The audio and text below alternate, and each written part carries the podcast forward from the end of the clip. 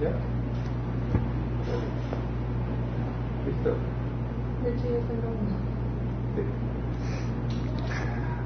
Vamos a comenzar con una oración.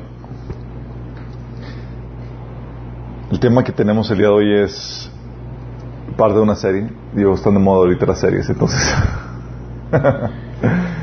Creo que lo vamos a intercalar con otras personas que nos están compartiendo. La historia, estamos viendo también la historia de, de David. Ah, vamos a comenzar con una oración. Padre Celestial, damos gracias por lo maravilloso que eres, Señor. Gracias por la oportunidad de, que tenemos de conocerte. Gracias por darte a conocer a nuestras vidas, Señor. Te ruego, Padre, que me ayudes a poder expresar con palabras lo maravilloso que eres, Señor. Este Dios tremendo que, que eres tú, Padre. Señor, que fluya tu unción, tu Espíritu Santo en medio nuestro, Señor. Y entre las personas que, que nos sintonizan, Señor, que puedan ser tocadas por el poder de tu palabra, Señor, y tu presencia. Te lo pedimos en nombre de Jesús. Amén. Ok, esto va a estar genial. Es una serie, vamos a ver siete atributos de Dios. Sí. Siete atributos de Dios. Quiero que, que explicarles. Son siete atributos que nos van a ayudar a aprender a conocer cómo es Dios. Y es una... Um, conocer a Dios es lo más maravilloso que te puedas imaginar o experimentar. El único ser no creado, fuente y dueño de todo lo que existe. Luego preguntarnos cómo es Él, qué atributos tiene, tiene una personalidad definida. Hay un pasaje que eh, viene en el libro de, de capítulo 33, habla un, un encuentro que Moisés tuvo con, con Dios. Y habla de, este, de esta curiosidad, de esta hambre que tenía Moisés de quiero conocerte, revélate a mí. Sí. Sabemos por el pasaje en, este capítulo que, que hablaba con, con, Jesús cara a cara, pero aparte Moisés quería conocer al Padre. Sí, déjame leerles este pasaje. Sí, dice, viene en Éxodo capítulo 33 del 12 al capítulo 34 versículo 8. Fíjate lo que dice. Un día Moisés dijo al Señor, Tú me has estado diciendo, lleva a este pueblo a la tierra prometida, pero no me has dicho a quién enviarás conmigo. Me has dicho, yo te conozco por tu nombre y te miro con agrado. Si es cierto que me miras con buenos ojos, permíteme conocer tus caminos para que pueda comprenderte más a fondo y siga gozando tu favor. Recuerda que esta nación es tu propio pueblo. El Señor respondió, yo mismo iré contigo, contigo Moisés, y te daré descanso y todo saldrá bien. Qué palabras tan bonitas, ¿no? Como el Señor afirma la inquietud de Moisés, dice, oye, quiero saber quién me viene contigo, conmigo. Yo mismo. Sí. Entonces Moisés dijo, si tú mismo vienes, no vienes con nosotros, no nos hagas salir de este lugar. ¿Cómo, sabrá, cómo, ¿Cómo se sabrá que me mires con agrado a mí y a tu pueblo si no vienes con nosotros? Pues tu presencia con nosotros es lo que es lo que nos separa a tu pueblo y a mí de todos los demás pueblos de la tierra. El Señor contestó a Moisés, ciertamente haré lo que me pides, porque te miro con agrado y te conozco por tu nombre. Versículo 18 dice, Moisés respondió, te suplico que me muestres tu gloriosa presencia. Y es aquí donde Moisés entra en un lapso de, en un momento de confianza, él dice, muéstrame tu presencia, quiero conocerte todavía más.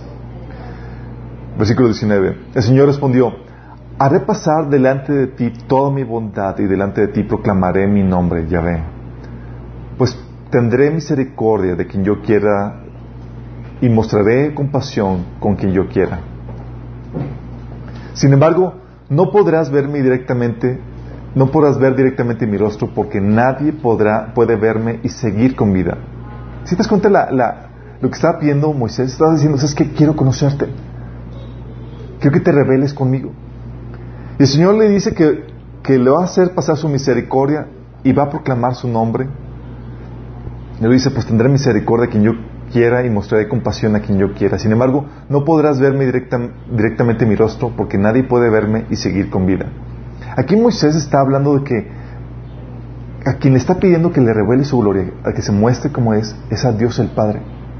Con Jesús hablaba cara a cara, pero aquí está hablando de una, de un quiero conocerte y está hablando a Dios el Padre. Luego fíjate lo que dice el versículo 21. El Señor siguió diciendo, parte cerca de mí sobre esta roca.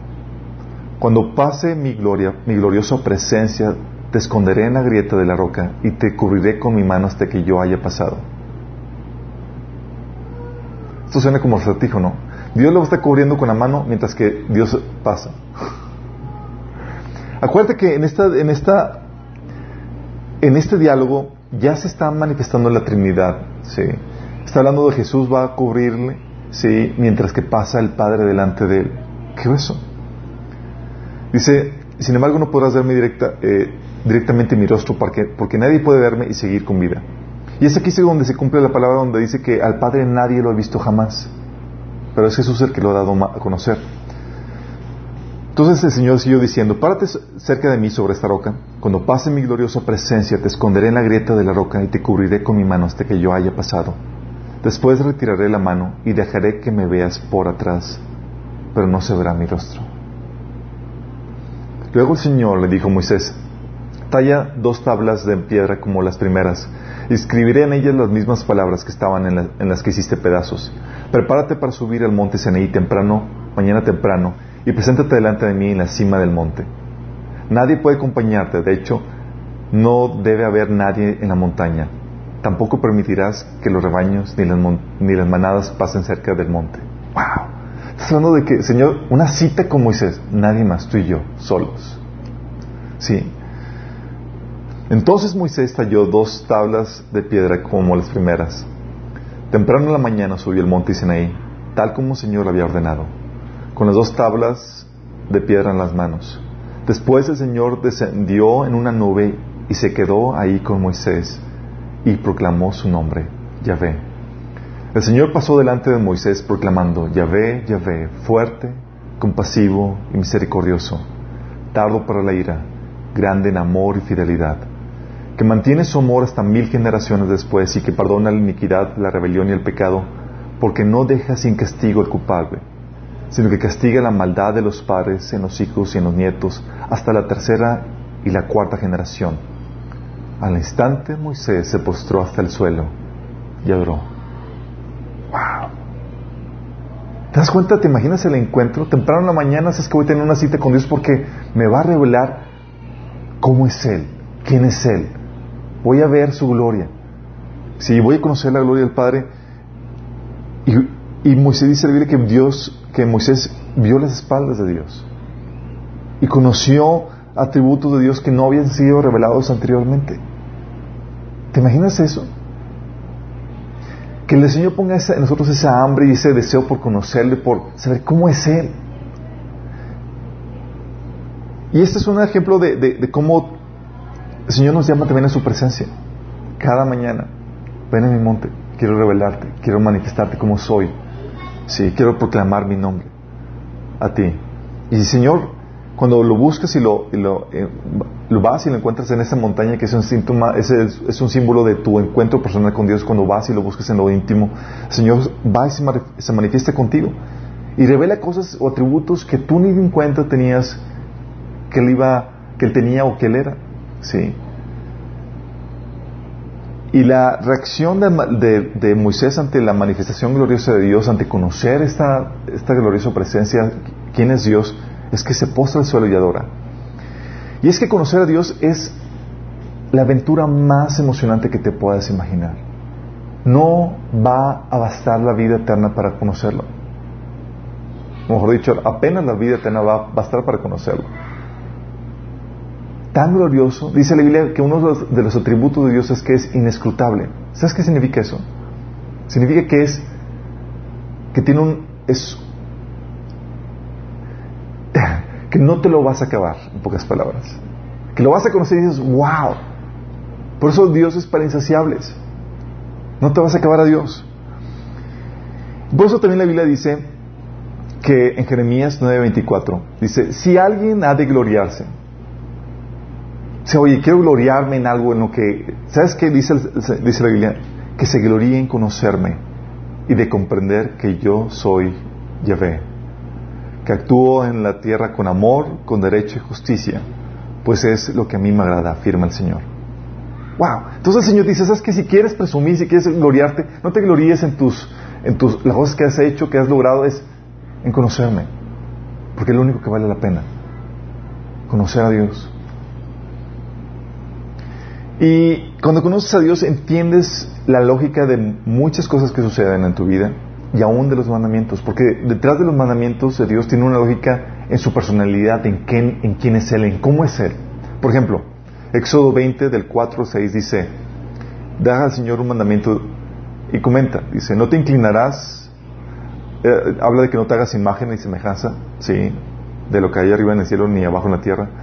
Dice, no te inclinarás a ellas ni las honrarás, porque yo soy Yahvé tu Dios, fuerte, celoso, que visito la maldad de los padres sobre los hijos hasta la tercera y cuarta generación de los que me aborrecen, y hago misericordia a millares a los que me aman y guardan mis mandamientos. Fíjate, dice, o que no te vas a inclinar ante ninguna otra imagen, ante nada lo que, ningún ídolo, ninguna otra imagen. ¿Por qué? Por cómo soy yo. Soy un Dios fuerte y celoso. Entonces tú te das cuenta que los mandamientos y las cosas que Dios hace tienen su lógica, su razón de ser en cómo es Dios. Y en base a esos pasajes que te acabo de leer, el de Moisés, el de Jeremías y el de Exo, podemos sacar ciertos atributos de Dios que me gustaría estar discutiendo con ustedes en las próximas semanas. Un atributo que vemos aquí es fuerte. Yo soy Dios fuerte. También otro atributo es celoso. Sí. En otra versión dice que es Dios celoso que no tolera que entregues tu corazón a otros dioses. También vemos que es Dios justo, misericordioso, severo, que eso dice, habla de la, de la ira de Dios, amoroso y fiel. Vamos a ver estos atributos y hoy quiero comenzar con el atributo de Dios fuerte. ¿Qué implica? Dios fuerte. ¿Qué te suena? Es como, wow, puede levantar pesas muy grandes y, puede hacer... Eh, esta descripción de, cómo es Dios, no creas que es un es un atributo que solamente que tiene Dios de adorno. Va a afectarte, va a afectar tu fe, va a afectar tu caminar. Y es importante que veamos esto. Suscripción, Dios fuerte. Podemos ver otros pasajes que hablan exactamente más a detalle de lo que implica esto. Jeremías 32, 27 dice, He aquí yo soy Jehová, Dios de toda carne. Y luego menciona, ¿habrá algo que sea difícil para mí? ¿De qué está diciendo? Dice, soy fuerte, tan fuerte que nada se me hace difícil. En otra versión dice, ¿hay algo imposible para mí? Porque que Dios que adoramos es un Dios fuerte. Eh, Jeremías ahí 32, 27, el mismo capítulo dice, Ah, Señor mi Dios, tú con tu gran fuerza y tu brazo poderoso has hecho los cielos y la tierra. Para ti no hay nada imposible. Es increíble que en, el día de hoy, que hemos tenido un conocimiento como nunca antes en la historia de la humanidad acerca de la creación de Dios, y veamos lo asombroso que es, incluso la composición de la más simple célula, y en vez de quedarnos admirados de la complejidad y el poder de Dios, todavía se nos embote la cabeza y digamos, Dios no existe. Eso es producto, esta maravilla, esto asombroso que, que vemos a nuestro es producto de, cosas fortuitas, del azar. Cuando Dios dice que la creación declara su gloria y es una forma de presumir a Dios de que, hey, yo lo hice, todo es posible para mí. Todavía hoy los científicos buscan, luchan crear vida en el laboratorio, no lo han logrado y no lo van a lograr. ¿Sí? Porque es algo que Dios solamente puede dar. Él es el que y, Jeremías en base a esto dice, ve la creación y dice, para ti no hay nada imposible. Génesis 17.1 muestra cómo Dios se manifiesta a Abraham en este atributo de del poder de Dios. Y se manifiesta en un hombre famoso de Dios que vamos a leer. Dice, fíjate, dice, cuando Abraham tenía 99 años, fíjate, tardó 99 años en la vida de Abraham para que le llegara esta revelación. Dice, el Señor se le apareció y le dijo, yo soy el Shaddai, el Dios Todopoderoso. Esta cualidad del Dios Todopoderoso, al Dios al que nada se le hace imposible, nada se le hace difícil, es lo que se conoce como el Shaddai. Sí, el Dios Todopoderoso. Este es el Dios que adoramos, al Dios al cual nada se le hace difícil, al Dios que todo es posible. Por eso en Apocalipsis 1.8 también lo reitera, y hay muchos pasajes que lo hablan, solamente escogí algunos cuantos. Dice, yo soy el alfa y el omega, el principio y el fin, dice el Señor, el que es, el que era y el que ha de venir, el Todopoderoso. Ok, y suena así como que, bueno, entonces, ¿qué significa esto? Significa que para Dios nada es imposible, que todo lo puede hacer. Pero ¿cómo se ven en términos prácticos en mi caminar con Dios? Déjame decirte que cuando tienes un encuentro con Dios, tú tienes un encuentro con los atributos de Dios. Entonces cuando encuentras a Dios, tú te encuentras con, con los atributos, con todo lo que es Él. Y vas a ser confrontado con algunos de esos atributos que Él tiene con su amor, justicia, su misericordia, su, su poder, su fuerza. Y va a afectarte. Fíjate bien cómo, cómo sucede. Porque este atributo, como te comento, no es un adorno, va a confrontar tu fe, te va a cambiar, te va a hacer comportarte de forma diferente. No puedes acercarte a Dios y no ser confrontado con este atributo de que Dios es fuerte. Y a veces quisiéramos que Dios se limitara o se hiciera más pequeño o que no tuviera estos atributos porque lo queremos ser accesible a nosotros, que no nos rete, que no nos lleve más allá de nuestras capacidades o nuestra capacidad de creer, sino que queremos que, se haga más humano, más limitado, porque sea fácil de creer. ¿Sí? Pero Dios no se va a limitar por ti, al contrario, te va a llevar a que, a que lo abraces en, su, en tal como es Él. Caso número uno, Primer encuentro de una persona que tuvo con, Dios, eh, uno de los primeros encuentros, Dios con Abraham. ¿Se acuerdan? La situación problemática que tenía Abraham. Abraham y su esposa no podían tener hijos. Llega un punto, ya grandes de edad, y dices, oye, somos estériles, y luego aparte, viejitos. Hagan sus supuestas, ¿podían tener hijos? Imposible.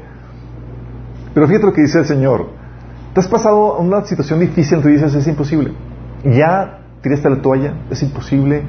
Ya estás todo triste, ya, ya resignado con Dios. Y el Señor llega todo entusiasmado contigo. Y tú, ay Señor. Sí. Fíjate lo que, así algo pasó con, con, con este, con Dios con Abraham. Dice, tiempo después el Señor habló a Abraham en una visión, le dijo, no temas Abraham, porque yo porque yo te protegeré y tu recompensa será grande. Y Abraham, todo aguitado, le dice, oh Señor soberano, ¿de qué sirven todas tus bendiciones si ni siquiera tengo un hijo? Ya que tú no me has dado hijos, Eliezer de Damasco, un siervo de, los de mi casa, heredará toda mi riqueza. Tú no me has dado descendientes propios, así que uno de mis siervos será mi heredero. Se llega Dios todo emocionado. Abraham, tu recompensa va a ser enorme, yo estoy, eh, yo te voy a proteger. Ah, Señor. ¿Has sentido así alguna vez? Si llegas con Dios todo animado y tú, oh, Señor. Bueno, el Señor dice, después el Señor dijo, no, tu siervo no será tu heredero, porque tendrás un hijo propio, quien será tu heredero. Entonces el Señor llevó a Abraham afuera y le dijo, mira al cielo, si puedes contar las estrellas. Esa es la cantidad de descendientes que tendrás. Y Abraham creyó al Señor y el Señor lo consideró justo debido a su fe. ¿Qué entiendas esto? No más imagínate la escena de noche, Abraham teniendo la plática con Dios y lo saca a ver las estrellas. No sé si han, les ha tocado ver las estrellas de noche, no sé si han ido de campamento o algo, te quedas, a veces, increíble. Recuerdo una vez fuimos mi primo y yo a un retiro, creo que fue el primer retiro que fui no, segundo. Y como si fuera muy relevante ahora, pero bueno. Fui a ese retiro y íbamos, eh, tenemos que agarrar el monte, ya íbamos muy tarde de noche. Y está el cielo súper despejado. Y íbamos eh, eh, en el carro, no recuerdo si saltando toda la terracería. Y de dónde se le ocurre apagar el carro y apagar las luces. No veías ni tu mano cruzando enfrente. Todos estábamos, oh, mecha, tanta oscuridad, no nos dejaba ver ni siquiera nada. Luego dice, ahora salgan y salimos y asumamos. Increíble. Lástima que la ciudad con tanta luz no nos deja ver eso. Pero te recordaría esto. Tú ves las estrellas y dices, son incontables. Ahorita todavía no encuentran, todavía no terminan de contar las estrellas que hay con los más poderosos eh, telescopios. Bueno, Abraham vio todo eso y, y nada más imagínate la escena, es un viejito con sus, que son con su esposa estéril y dice, tu descendencia será como las estrellas del cielo. ¿Con qué atributo fue confrontado Abraham? Con el Dios fuerte. El Dios al cual nada le es difícil. Que todo es posible. Y Abraham fue declarado justo porque creyó en este atributo de Dios, confió en Él, fue confrontado con Él. Sí. Le creyó a Dios y Dios lo tomó justo debido a su fe. ¡Wow! Me creyó. O sea, dije algo que, que volaría la tapa de los ojos de cualquier persona. Porque cualquier persona diría, ya, Señor, no estás bromeando conmigo, estoy, estoy triste, estoy melancólico, no tengo hijos y tú todavía me sales con bromas pesadas. ¿Sí? Mi Señor dice, no, es en serio, así va a ser. Y luego, tal es la confianza que tenía Abraham en Dios que llega a un tiempo de prueba. Ya tenía, es increíble cómo Dios se, se la fe de Abraham en este Dios todopoderoso. ¿sí? Fíjate lo que dice Hebreos 11, de 17 al 19. Fue por la fe que Abraham ofreció a Isaac en sacrificio cuando Dios lo puso a prueba. ¿Se acuerdan cuando Abraham le, eh, fue puesto a prueba y Dios le pidió que sacrificara a su hijo? Su único hijo. ¿Sí? Se dice que era aproximadamente de unos 33 años, aproximadamente cuando iba a ser ofrecido, en sacrificio. Y luego, como dato interesante, cápsula informativa, fue, eh, dicen los estudiosos que el, donde fue eh, sacrificado, iba a ser sacrificado Isaac, fue en el mismo monte donde Jesús fue sacrificado cuando vino aquí a la tierra. Sí, interesante. Fue un acto profético, pero bueno, se cierra el paréntesis. Dice, Abraham Dice, fue por la fe que Abraham ofreció Isaac en sacrificio cuando Dios lo puso a prueba. Abraham, quien había recibido las promesas de Dios, estuvo dispuesto a sacrificar a su único hijo, Isaac, aun cuando Dios le había dicho, Isaac es el hijo mediante el cual procederán tus descendientes. Abraham llegó a la conclusión de que si Isaac moría, Dios tenía el poder para volverlo a la vida. Y en cierto sentido, Abraham recibió de vuelta a su hijo de entre los muertos. si te das cuenta, la obediencia de Abraham dependía de su confianza en ese atributo de Dios, de que Dios es fuerte, de que Dios me está pidiendo eso, ok, pero tiene la capacidad de cumplir su palabra por más inverosímil, por más difícil de creer, porque para Él nada es imposible. Y lo vemos vez tras vez, por ejemplo, el caso de Moisés, ¿se acuerdan con la liberación del pueblo de, de Egipto? ¿Cómo, ¿Cómo liberas a una nación en esclavitud, una personita, tú con tu vara. Así como que uno pensaría, bueno, caballos de guerra, eh, carros de guerra, con, con armas acá súper poderosas. No, ¿sabes qué, Moisés? Agarra tu varita y vas a liberar a toda una nación que se dicen que eran unos dos millones de personas. Imagínate. Solamente Dios hace esto. ¿Cómo lo harías? ¿Qué harías? Éxodo 3:20 le dice a Moisés, pero yo extenderé mi mano y haré en Egipto todas mis maravillas que haré en él, y entonces os dejará ir. Habla de que Dios iba a hacer cosas maravillosas, increíbles, para hacer sacar al pueblo de Israel de Egipto. De hecho, en una ocasión llega Moisés eh, Dios le dice a Moisés, mañana levántate temprano, regresa a, ver al faraón y dile, esto dice el Señor Dios de los hebreos, deja ir a mi pueblo para que me adore. De lo contrario, enviaré más plagas sobre ti, tus funcionarios y tu pueblo. Entonces sabrás que no hay nadie como yo en toda la tierra. A estas alturas, bien podría haberte ya exterminado mi mano y haberte herido a ti y a tu pueblo con una plaga capaz de exterminarlos de la faz de la tierra, unos por tres. Sin embargo, te he perdonado la vida con un propósito, mostrarte mi poder y dar a conocer mi fama por toda la tierra. y conocemos las plagas, es algo que hemos visto en la escuela dominical y hemos visto en las historias en las películas. Eh, ¿Quién de aquí no ha, visto la película de Moisés? Los diez mandamientos famosos. Ok, nadie levante la mano. Eh,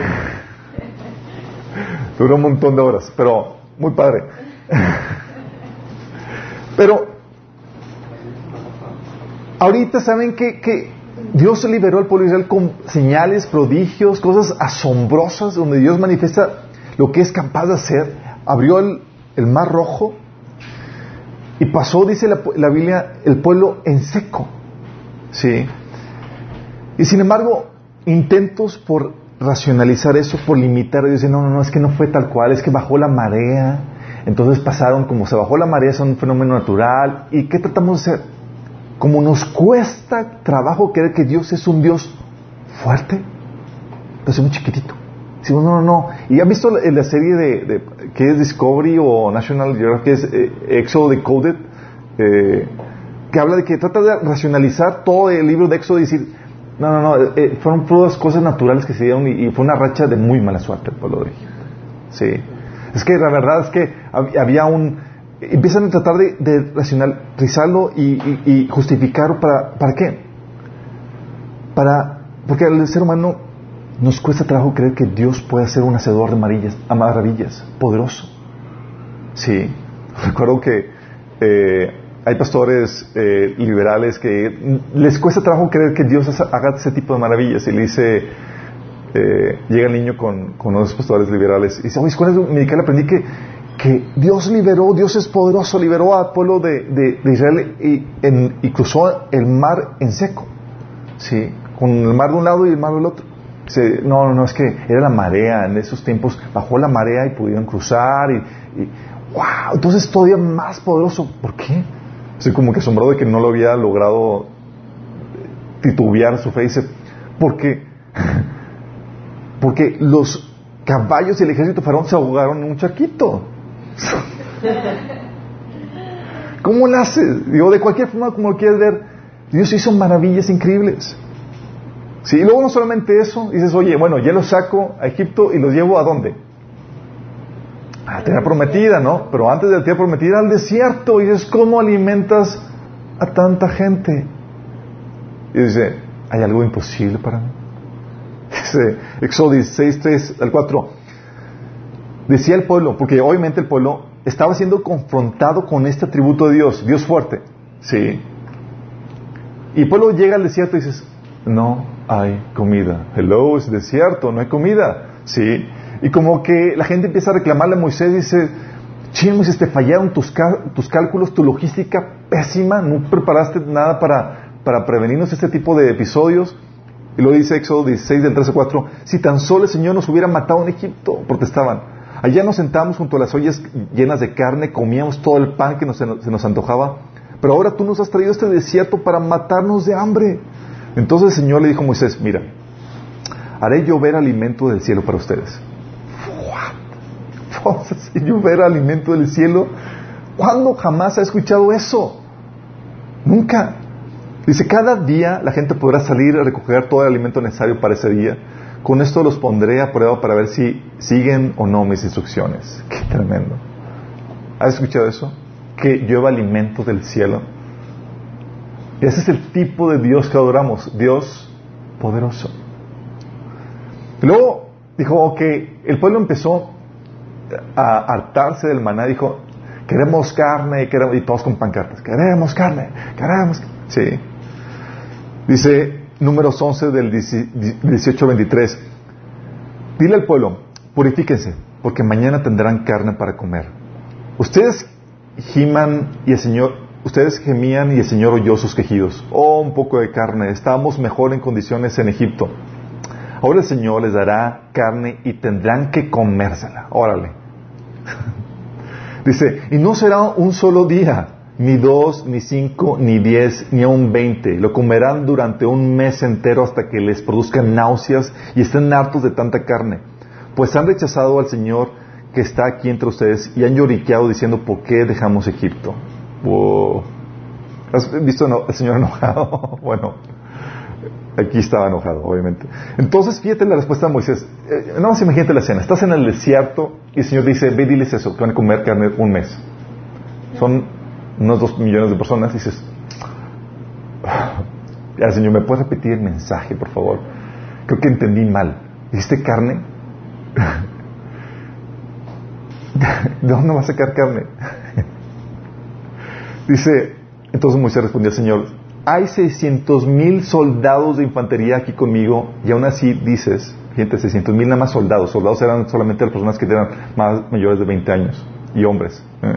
600 ¿eh? mil. Si hay 600 mil soldados de infantería aquí conmigo y aún así dices, yo les daré comer carne durante un mes entero, aunque matáramos a todos nuestros rebaños y manadas, ¿podría eso satisfacerlos? O si pescáramos todos los peces del mar, ¿alcanzaría? Entonces el Señor le dijo a Moisés, ¿acaso mi brazo perdido su poder? Ahora verás si mi palabra se cumplió o no. Y se cumplió. Comieron carne, dice la Biblia, hasta que le salía por las narices. ¿Se imaginan cómo Dios le hizo? Digo, no que se le hicieran la comida, digo, por las narices, sino que comieran carne, sí. Y es algo que Dios te confronta, te pone en situaciones donde tienes, no hay escapatoria más que tienes que confiar en que Dios es poderoso y te va a sacar, te va a socorrer, aunque la situación sea lo más difícil. ¿Se acuerdan cuando fue el pueblo de Israel ya a punto de entrar a la tierra prometida? El reporte de los espías. Dice, este fue el informe. Dicen los espías, fuimos al país que nos enviaste y por cierto, ahí abunda la leche y la miel. Aquí pueden ver sus frutos y dice el que traían frutos enormes. Pero el pueblo que ahí habita es poderoso y sus ciudades son enormes y están fortificadas. Hasta vimos ahí anaquites ahí. Los anaquitas, por si acaso no saben, son los gigantes. Las personas que se conocen ahí como Nephilim, seres enormes. ¿sí?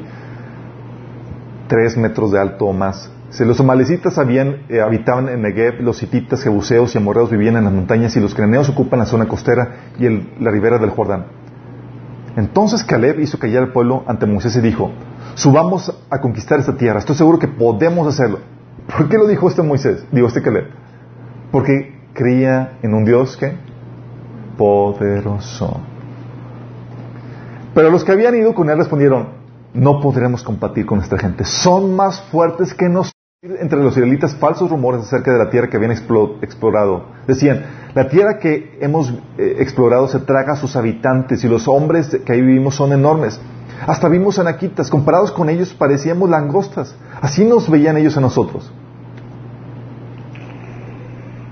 Dime tú, ¿qué le falló a esta gente, a los falsos, a los que están desanimando al pueblo? No creían en que Dios tuviera el poder para llevarlos a conquistar la tierra prometida. Y esa, es la problemática. Los atributos de Dios no solo son de adorno. Vas a ser confrontado en tu fe con ellos. Dios te va a poner en una situación donde te va a decir, ¿confías en quién yo soy? ¿Confías en que puedo? Fíjate la reacción de Dios. En, en el siguiente capítulo, versículo 11, dice, entonces el Señor le dijo a Moisés, ¿hasta cuándo esta gente me seguirá menospreciando? ¿Hasta cuándo se negarán en creer en mí a pesar de todas las maravillas que he hecho entre ellos? Y fíjate, el declamo de Dios es que no estaban sin conocer a Dios. Ellos habían visto las señales que habían hecho, había hecho en, Egipto, habían visto el mar abrirse en dos, habían visto eh, agua salir de la, de la peña, maná caer del cielo, codornices con, comer carne durante un mes entero, y tú dices, y todavía dudas de mi capacidad me menosprecias. Y de esta vez así pasa en la Biblia. Dios es un Dios poderoso y va a hacer cosas que van a reteñir tus oídos. Van a decir, ¡ay, es increíble! ¿Cómo pudo haber hecho eso? María y su nacimiento original, ¿se acuerdan? Imagínate que se te parece un ángel. Como sucedió con María. Y el ángel le dice, ¿sabes qué? Le dice, vas a concebir, sí, vas a tener un hijo.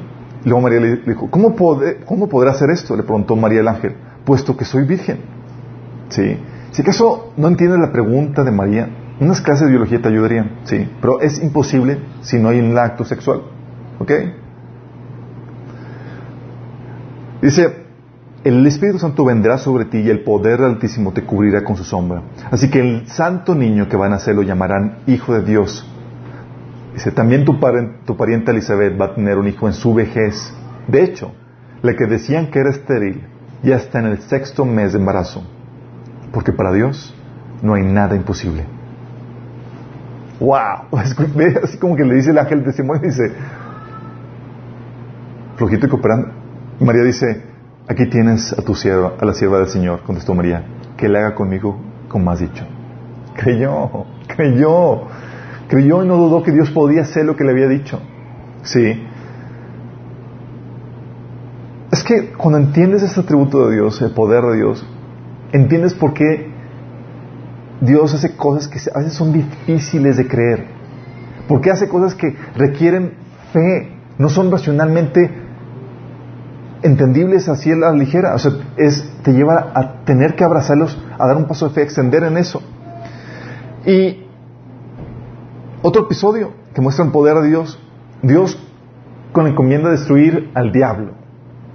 Sí. Y es genial esto.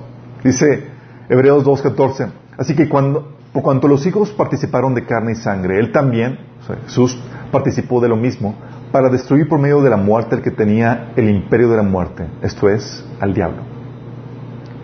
¿Haz algo que habíamos visto cuando vimos el tema de Jesús el campeón, ¿se acuerdan? Habíamos visto cómo Dios no iba a pelear con Satanás. En su poder, en su majestuosidad, en su maravilla.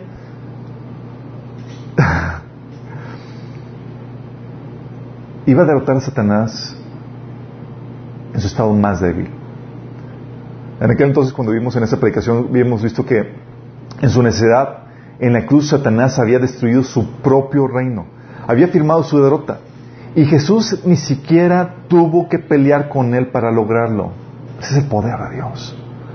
¿Cómo iba a pelear Dios contra Satanás? No, sino que simplemente dejó que su necesidad lo guiara a su propia destrucción. En la cruz, el querubín más poderoso, sabio y hermoso, junto con todas sus poderosas huestes de maldad, estaban siendo destruidas por Dios encarnado. Un hombre en el estado más débil, vulnerable, humillado que una persona pudiera estar sin la necesidad de dar ningún golpe. Y no es de extrañarse, la debilidad de Dios es más fuerte que el poder de todas las huestes de maldad juntas. Ese es el Dios al que servimos. Dios fuerte. ¿Por qué crees que los demonios, dice la Biblia, creen y tiemblan? Déjame decirte, temblar es un acto de tu cuerpo involuntario que te hace reaccionar ante un temor o un pavor eminente. bueno, Satanás y sus demonios tiemblan ante la misma presencia de Dios porque saben el tipo de Dios de que adoramos. Luego, imagínate la misión de Dios, la misión mundial de Jesús. El Señor levanta a Jesús y él obviamente había despojado sus atributos de Dios y todo lo que él conocía y sabía era por la revelación del Espíritu Santo en su vida. El Señor le dice, Jesús, vas a hacer esta, esa va tu misión, vas a llevar esto y este mensaje va a revolucionar y va a cambiar el mundo entero. Se va a aplicar en todo el mundo. Contexto. Jesús nació en un pesebre, no en un hospital. No tenía niveles académicos. Era un pueblito de Nazaret, desconocido, olvidado. No era de la capital del imperio, ni tenía altos mandos, ni altas relaciones, ni nada. Y tenía como encomienda cambiar al mundo entero. ¿Posible? Para Dios sí. A tal punto que Jesús dice en el episodio cuando la mujer le empieza a lavar los pies y derramó el frasco de, de, perfume, y lo dice Jesús, de cierto os digo que donde quiera que se predique este evangelio, en todo el mundo, también se contará lo que está hecho para memoria de ella. Fíjate bien esto. ¿Por qué Jesús se atrevió a decir en todo el mundo? ¿Qué aspiraciones tenía? Él conocía a su Dios, sabía que Él es poderoso y que iba a llegar a impactar al mundo entero. Cuando no abrazas este atributo de Dios, la palabra se te... hay un velo en tu entendimiento y no llegas a entender muchas cosas que suceden o que Dios hace. Por ejemplo, los discípulos, cuando Jesús les decía a ellos que era necesario que muriera y que iba a resucitar, los discípulos no entendían. ¿Por qué? Porque no creían que fuera cierto lo que Jesús estaba hablando. Fíjate lo que dice Marcos 9 y 1.33. Les decía, el Hijo del Hombre será entregado en manos de hombres y lo matarán, pero después de muerto resucitará al tercer día. Obviamente nosotros tenemos más, estamos más familiarizados por el Evangelio, por todo lo que se ha platicado y todo el mensaje que nos ha envuelto, pero a ellos que no habían escuchado algo similar, dice, pero ellos no entendían esta palabra y tenían miedo a preguntarle. ¿Por qué no lo entendían? Porque es difícil de creer. Es difícil de creer. Y es que ese atributo de Dios te lleva a vivir cosas que te son imposibles y difíciles de creer y que son sorprendentes. Salmo 1 Samuel 3:11 lo, lo pone así, mira, el Señor, dijo el Señor, estoy por hacer algo en Israel que a todo el que lo oiga le quedarán retumbando en los oídos. así de tan fuerte, tan impactante, tan sorprendente. 1 Corintios 2.9 menciona, ningún ojo ha visto, ni un oído ha escuchado, ninguna mente ha imaginado lo que Dios tiene preparado para quienes lo aman. ¿Y cómo se ve ese atributo de Dios fuerte en nuestra vida? en nuestra fe. ¿Sabes? El atributo de Dios fuerte está tan enraigado en el mensaje del Evangelio que si tú no crees en el Dios Todopoderoso, no lo vas a abrazar, el Evangelio. Es imposible para ti que puedas creer en el mensaje del Evangelio porque es sorprendente, increíble, digno de un Dios todopoderoso el cual si tratas de racionalizarlo, que si tratas de limitarlo, no lo vas a poder abrazar. Por eso dice Pablo que es el Evangelio locura para muchos. Porque dices, ¿cómo es posible eso? ¿Cómo es posible? ¿A qué me refiero? Sí, el Evangelio menciona, menciona de que va a haber un día donde los muertos en Cristo van a resucitar. ¿Te imaginas eso? ¿Cómo es posible? ¿Cómo es posible? Un día millones de personas van a levantar de entre los muertos de las tumbas y van a resucitar. Díganos si suena una locura. Díganos si es algo digno de un Dios todopoderoso, de un Dios fuerte. Y es que esa es la problemática. Cuando te confrontas con Dios, que tiene ese atributo, no es un Dios chiquito, no es un Dios limitado, dices, oh my goodness. Las cosas que vas a escuchar de Él y de su mensaje y de lo que va a hacer van a ser sorprendentes para ti, difíciles de creer. Pero ese es el Evangelio. Habla de que vamos a resucitar a los muertos, 1 Tesalonicenses 4:16. O incluso que seremos transformados en cuerpos, nuestros cuerpos en cuerpos inmortales. ¿Te imaginas eso? Dice 1 Corintios 15 del 51 al 53 Dice Pablo, permíteme revelarles un secreto tranqui. No, dice un secreto maravilloso. ¿Por qué maravilloso? Porque es digno este Dios poderoso que, lo, que adoramos. Dice, no todos moriremos, pero todos seremos transformados. Sucederá en un instante, en un abrir y cerrar de ojos, cuando se toque la, trompeta final. Pues cuando suene la trompeta, los que hayan muerto resucitarán para vivir para siempre. Y nosotros los que estemos vivos, los que seremos, también seremos transformados. Pues nuestros cuerpos mortales tienen que ser transformados en cuerpos que nunca morirán. Nuestros cuerpos mortales deben ser transformados en cuerpos inmortales. Y dice la Biblia en nuestros pasajes que nuestros cuerpos, ¿sabes qué, qué atributos van a tener? Incluso van a brillar. ¿Te imaginas eso? Imagínate eso. Un cuerpo que no va a morir, inmortal. Que alguien me explique eso.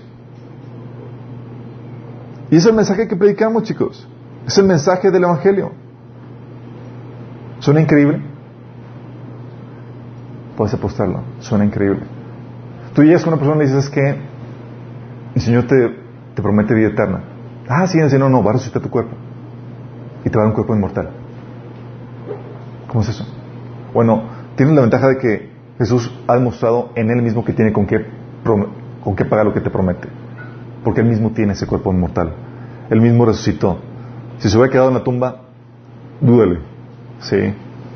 Y luego menciona otro hecho asombroso, que seremos tomados en las nubes. ¿No te suena increíble eso? No solamente vas a ser transformado tu cuerpo, sino que vas a ser levantado las nubes. Suena no increíble, chicos. No, va a tomar un vuelo de avión, no es una, algo alegórico de que, ah, es que habla, habla de que de nuestro eh, levantamiento espiritual, de cómo nos... No, no, no, está hablando de un levantamiento literal, donde vamos a recibir a Jesús en las nubes. O incluso también que seremos volados de la hora de prueba que vendrá sobre el mundo entero. O incluso, como dice en Hebreos 11, 10 o Apocalipsis 21, que esperamos una ciudad edificada por Dios mismo. ¿No te suena así como que fairy tale? Cuento de hadas. Increíble. Una ciudad así como que ah, el Señor la hizo, él mismo. Fue el constructor, el arquitecto.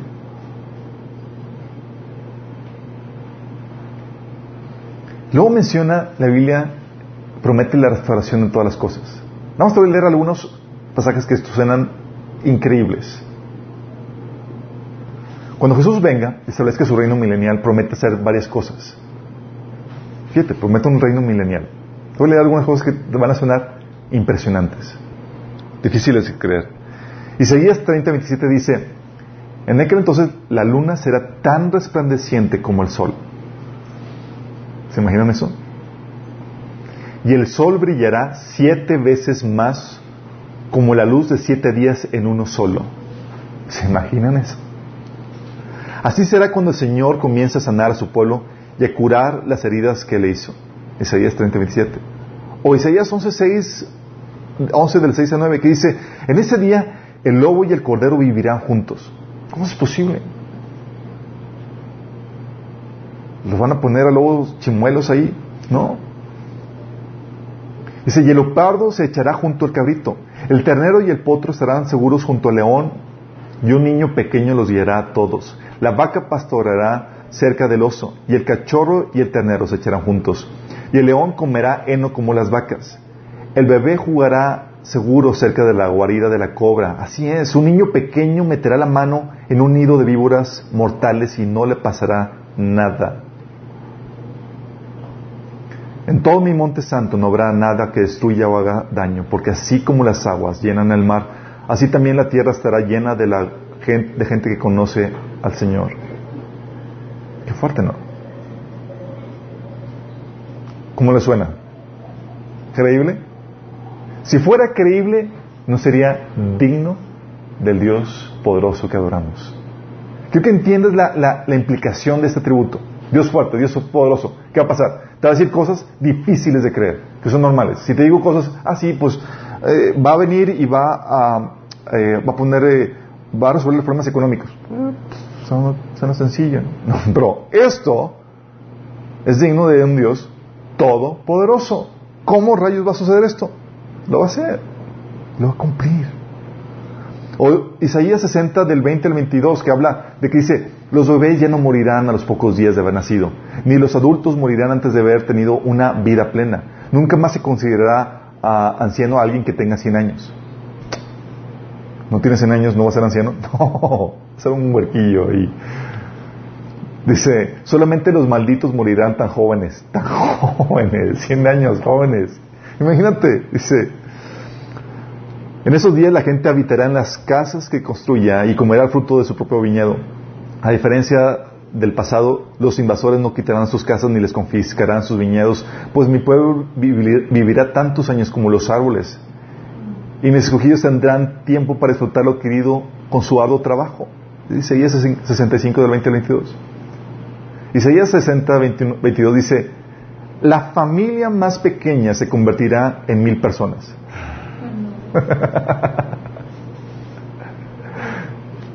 Dime o, soy el único que dices, esto está increíble, está de, película, esto de, de ciencia ficción. Dice, la familia más pequeña se convertirá en mil personas y el grupo más diminuto se convertirá en una nación poderosa. A su debido tiempo yo al Señor haré que esto suceda. ¿Cómo va a pasar esto? ¿Suena increíble? Esperaría que te suene increíble todo esto, porque es digno de un Dios todopoderoso, un Dios al que adoramos. luego, para rematar, promete nuevos cielos, y nueva tierra. ¿Digno de un Dios poderoso? Lo es. Y ese es el mensaje del Evangelio.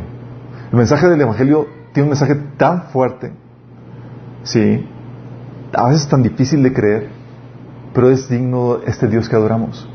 Menciona un problema increíble. Te dices, ¿sabes que Toda la humanidad está a pecado y va al camino de destrucción. ¿Cómo es eso? ¿Cómo es posible? Sí. Y Dios es un Dios justo y va a juzgar y va a condenar a todo el ser humano. Y la única solución es en Jesús. Cosas fuertes, cosas increíbles. ¿Por qué? Porque Él cargó el pecado y la maldad de toda la humanidad. Y promete darte esta herencia. Resurrección, vida eterna, cielos nuevos, la restauración de todas las cosas como te mencioné aquí. Un cuerpo inmortal. Y esto puede ser tuyo si puedes creer que este es el Dios que puede hacerlo. Así como Abraham le creyó a Dios que le dijo, Abraham, ven, te voy las estrellitas. ¿Ves las estrellitas? Así va a ser tu descendencia. Y Abraham le creyó a Dios y Dios lo consideró justo por su fe. Así Dios te dice, tengo esta herencia para ti. Te voy a salvar de la destrucción. Te voy a dar un cuerpo inmortal. Voy a darte vida eterna y voy a darte un reino. Y voy a darte un nuevo cielo y una nueva tierra, una ciudad hecha por Dios mismo. ¿Lo crees? Como Abraham. Si tú crees esto y estás dispuesto a arrepentir, tú puedes tener la vida eterna. La le menciona que es por fe, así como Abraham. Y tu fe en este Dios fuerte te puede dar esta fe aquí y ahorita. Dice la Biblia que lo único que tienes que hacer, si tú crees en este Dios fuerte, que invoque su nombre. Dice que todo aquel que invoque el nombre del Señor será salvo. Invocarle significa pedirle salvación. Y si quieres hacerlo, puedes hacer, ahí mismo cerrar tus ojos y decirle, Señor, le doy, yo creo en ti, Jesús, que, que moriste por mí, por mis pecados, para pagarlos. Hoy me arrepiento de mis pecados y te acepto como mi Señor, Señor de mi vida y mi Salvador. Y yo creo que me das hoy la vida eterna. Te pido que me la des y toda esta herencia que tienes preparada para mí. Porque creo en ti, en lo que hiciste por mí. Hiciste esto, es el primer paso. Tienes la vida eterna, pero tienes mucho que tienes que aprender todavía para que sepas cómo vivir como Dios manda en esta vida ahorita. ¿Sí? A nosotros nos lleva a pensar, tenemos a un Dios increíble, a un Dios fuerte.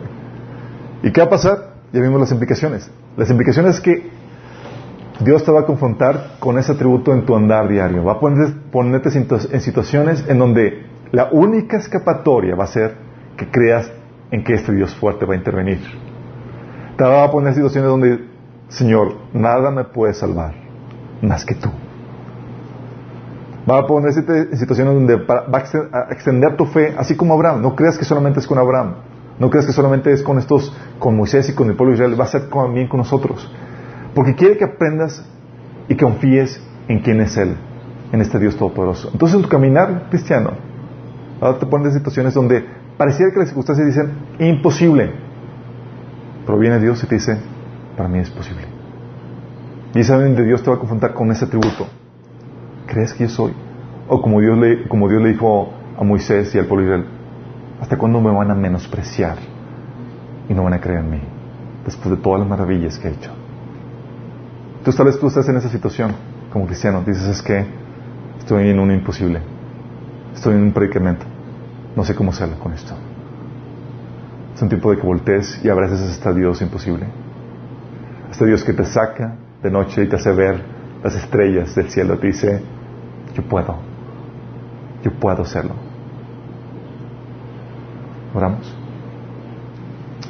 Padre Celestial, Señor, te ruego que vengas, Señor, esta tarde, Padre. Y que reafirmes la fe de los que estamos aquí, Señor, de aquellos que nos sintonizan, Padre. Te ruego, Padre Celestial, que, que en la situación que ellos están viviendo, Señor, tú los alcances ahí. Y que les hagas ver y recordar, Señor, que en quien han confiado, en ti, Señor, es un Dios fuerte, que es capaz de hacerlo, que es capaz de resolver esas problemáticas, esas situaciones que parecen imposibles para nosotros, Señor. Que tú te vas a glorificar haciendo maravillas nuestras vidas, Señor. Señor, fortalece su fe, que no flaquee por las circunstancias, por lo que vean. Que no lloriquen, que no se quejen, sino que se mantengan firmes en la fe, Señor, confiando en que tú eres poderoso para salvarlos de la situación en la que se encuentran. Confiando en que tú eres poderoso para hacer todas las cosas y aún más, Señor. Ayúdalos, Señor, en medio de situación. Revitaliza su fe y levántalos. Fortalécelos, Señor. Te lo ruego en el nombre de Jesús. Amén. Nos vemos el próximo domingo, misma hora, mismo canal.